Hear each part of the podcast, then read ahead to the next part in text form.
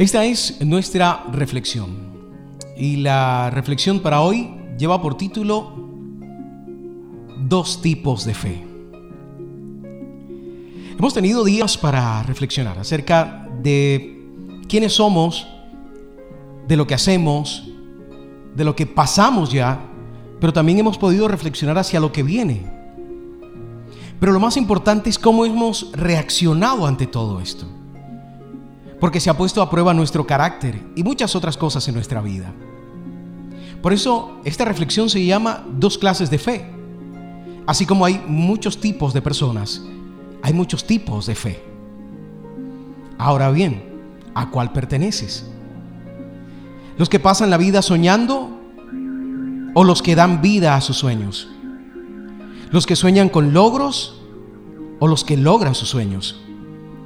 Los que siguen las huellas o aquellos que las dejaron, los que ven para poder creer y los que creen antes de ver, los que te pisan al subir o los que suben a ayudar, los que te dan confianza o los que con sus palabras te la quitan, los que dan sin pedir a cambio y los que te piden el cambio, los que escogen una de dos y aquellos que toman las dos.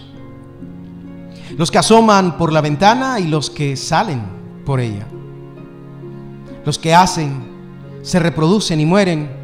Y los que nacen, producen y nunca mueren porque quedan en la memoria de aquellos a los que alguna vez inspiraron. Están en la vida los que siguen el camino y terminan perdiéndose. Y los que abren el camino y porque han decidido seguir a Jesús, quien es el verdadero camino. A estos últimos nada ni nadie los hace retroceder. Así que decide hoy los del segundo grupo. Y verás un cambio total en tu vida una vez termine esta cuarentena.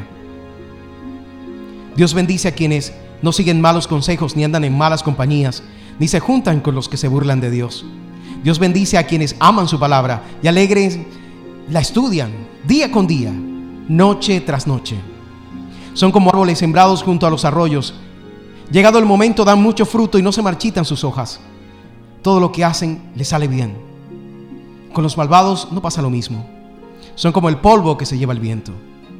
Cuando sean juzgados, nada los salvará. Esos pecadores no tendrán parte en la reunión de los buenos.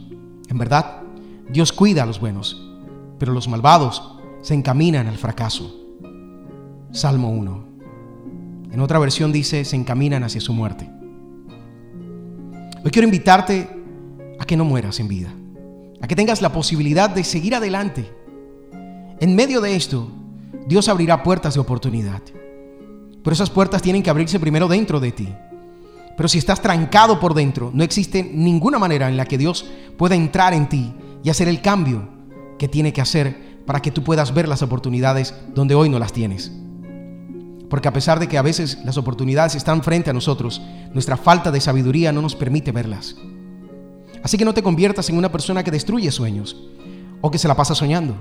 Sé una persona que construye sueños y que cada vez que sueña, camina hacia ello y lo hace realidad de la mano de Dios. ¿Qué clase de fe tienes tú? La que tiene acción y logra el éxito, así pierda, o la que va sobre seguro sin Dios de la mano. Piénsalo bien. Dios te bendiga.